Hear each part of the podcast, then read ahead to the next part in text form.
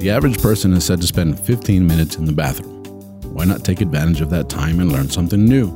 Presenting the 15 minute podcast on weird facts, crazy details, and funny particulars that you'll be able to enjoy while you're taking a sh. Well, on your free time. Welcome to This Shit with Sam Butler. Welcome to another episode of the Shit Podcast. I'm your host, Sam Butler. I want to thank everybody for joining me, uh, episode 116 of the Shit Podcast. Uh, I want to thank everybody for uh, supporting my channel on YouTube, Tu Amigo Sam.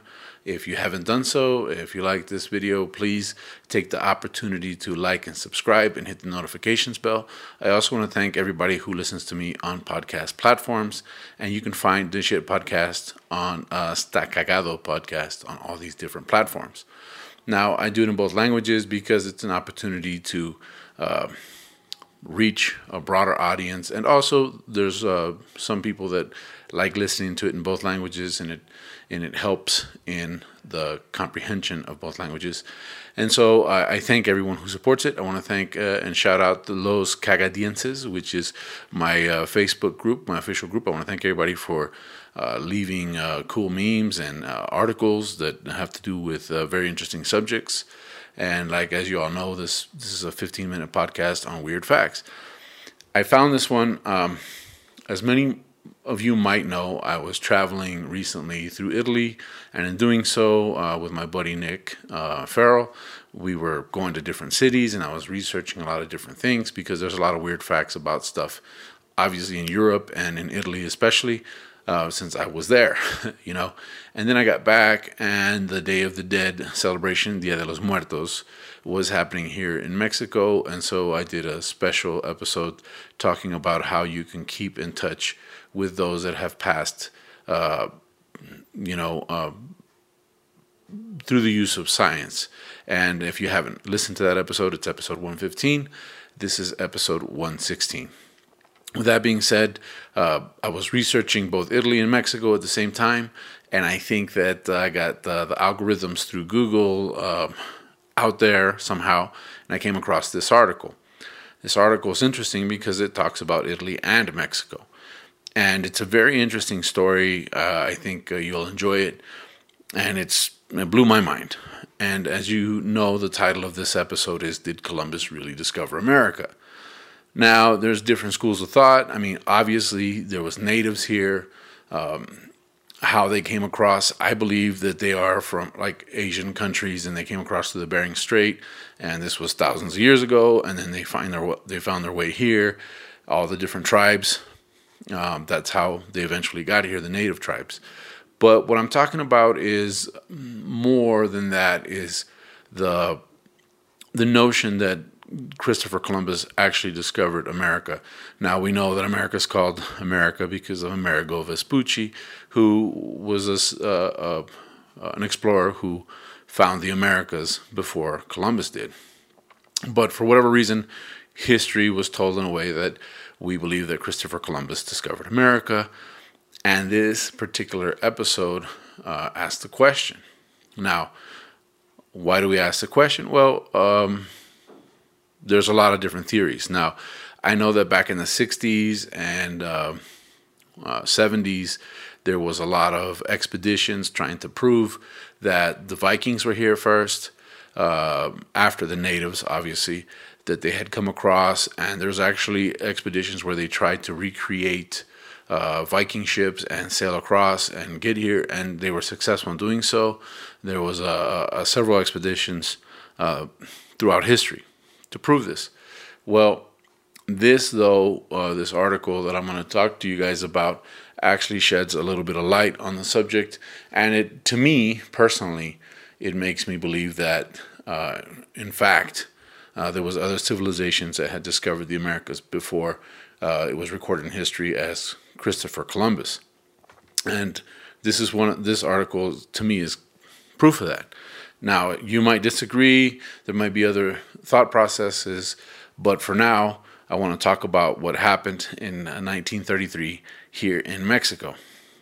Now, we're going to talk about uh, uh, an area in Mexico um, called uh, um, um, and it's a little bit tough to say even for someone that speaks Spanish because it's in the Nahuatl language, and a lot of the stuff that you talk about in Mexico is actually still in the Nahuatl language. Like Mazatlan is a good example of that, where they have the Tlan, you know, Cancun, uh, um, uh, Chichen Itza, Xochimilco, all these places are still in that original language.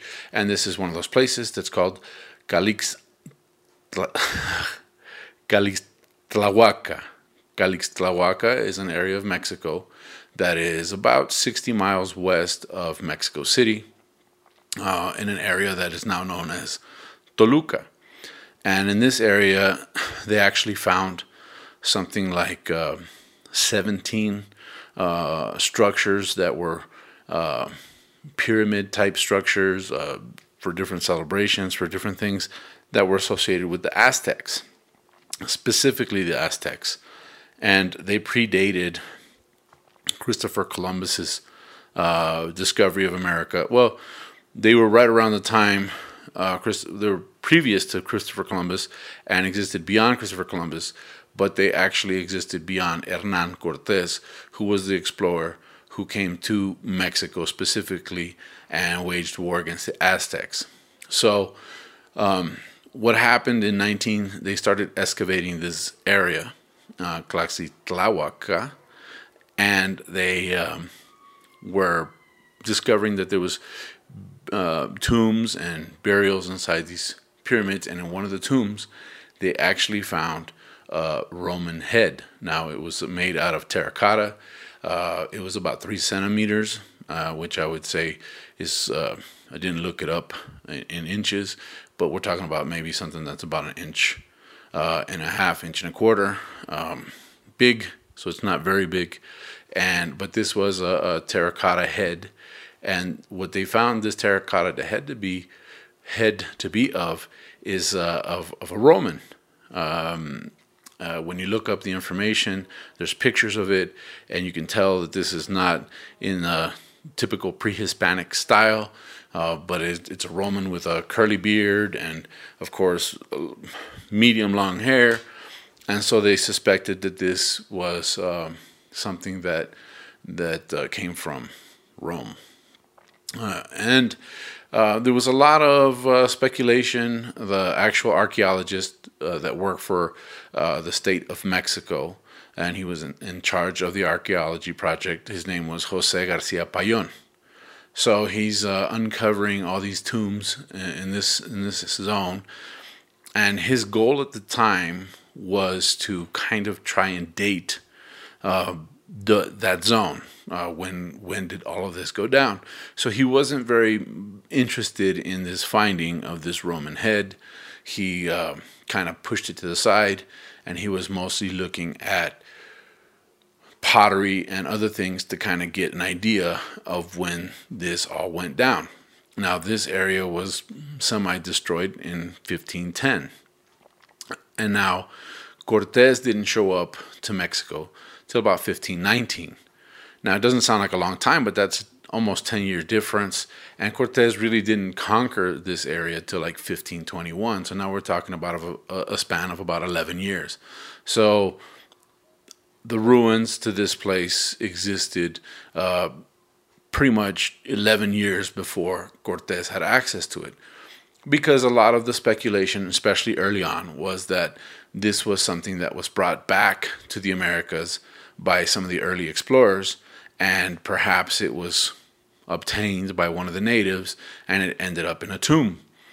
But due to the fact that the dates are about 11 years apart, they started to kind of speculate that this there might be more to the story. So what happens? Well, in 1960, there's an uh, uh, anthropologist uh, from from he was an Austrian. His name was Robert Heine-Geldern, and he examined the head and said, "Yep, this is an authentic, uh, unquestionably Roman head." Now he wasn't sure. Of course, we're talking about 1960. So in 1961, um, they take it to uh, uh, another art, uh, kind of uh, prestigious uh, archaeologist, and uh, his name was uh, uh, Professor Boehringer, and he was then the president of the German Archaeological Institute. So this was kind of a big deal. He catches wind of it and he starts examining it. Also determines that this head was from around 200, the year 200. And they bring it up to a conference and they start talking about it. And then there's a lot of speculation that this might not be the uh, authentic, that it could have been planted by someone, that it could have been uh, brought over by early explorers. And so they kind of put it on a back burner. They put it in the, you know, they really didn't pay attention to it. It wasn't until like 1990 that an archaeology student, uh, Romeo Hristov, began to search for it. He found it two years later in a storage at the National Museum of Anthropology in Mexico City and it was misclassified as a colonial um, artifact and not uh, something that came from the Romans. So in 1994, they do a transluminance uh, type study on it. They discover that indeed it is Roman, it is from the Roman era. Uh, the composition of it is Roman. And what's interesting is I was in Rome uh, not too long ago, and uh, there was actually some apartments that were like um, buried next to the Trevi fountain, and they were discovered like in the 2000s. And so Nick and I were able to get some tickets to go see this. And in, the, in those apartments, we saw some heads that were very similar to this, these little carved uh, heads that were miniature heads. And so it, to me, it makes sense because I saw it with my own eyes. Well, they figured this out and they realized that indeed this was from the period of anywhere from 400 before Christ to the year about 300 after Christ, but they pinpointed it more to being right around the year 200. So that raises the question did this head uh, just happen to arrive with the early explorers, or, did, or was it left here previous to, um, to uh, Columbus? Now, it wasn't uncommon for the Aztecs to recycle a lot of their um, gifts that they would that they would use in different tombs. So it's quite it's quite possible that it, it was way predated um, anything in, in in our common era. Maybe maybe as close as to the the year 200, and that it was brought over by Romans or somebody traveling. They also found some coins recent. I think it was in 2014. They found some Roman coins in the Canary Islands. So that kind of fits the narrative that um, we did have visitors that were Roman, perhaps prior to um, the Spanish, um, Christopher Columbus, and or the Vikings that had landed in the Americas and that uh, had left some artifacts behind because they found this artifact. Now, one of the theories was that it was planted by the Spaniards or it was planted by uh, somebody else. The interesting fact, though, is that when they when they were uncovering these tombs, these tombs were two floors below the ground. In other words, they were way deep in the base of these pyramids. That's one. Two, the artifacts that they actually found were that of uh, gold and precious stones, in addition to valuable pottery, in addition to um, this head. And so then the theory that it was planted by someone um, is kind of been uh, pushed aside because if it had been somebody that had been to that tomb uh, after uh, 1510, then most likely they would have taken the precious gems and they would have taken the gold and those artifacts.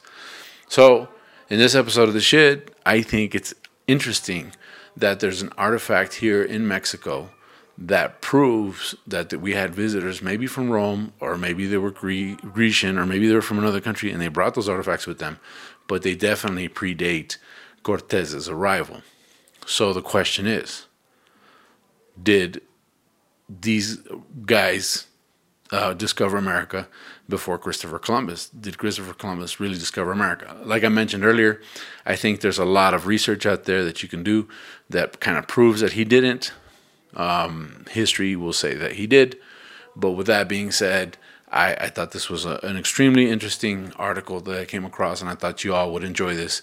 And this is something that you can share with your friends, or the next time you're you're hanging around somewhere and want to have a topic for conversation, you can say, "Hey, by the way, did you know?" You know, and so I appreciate you guys uh, listening to this episode of the Shit Podcast. If you don't follow me on social media and you'd like to, you can find me as Tu Amigo Sam on all my social media. And like I said, please like and subscribe to the channel. That helps us greatly for production costs, and we can continue to do this podcast that way. With that, that's the end of this episode. Thank you guys, and I'll see you guys soon. Um, thanks, and that's it for the shit.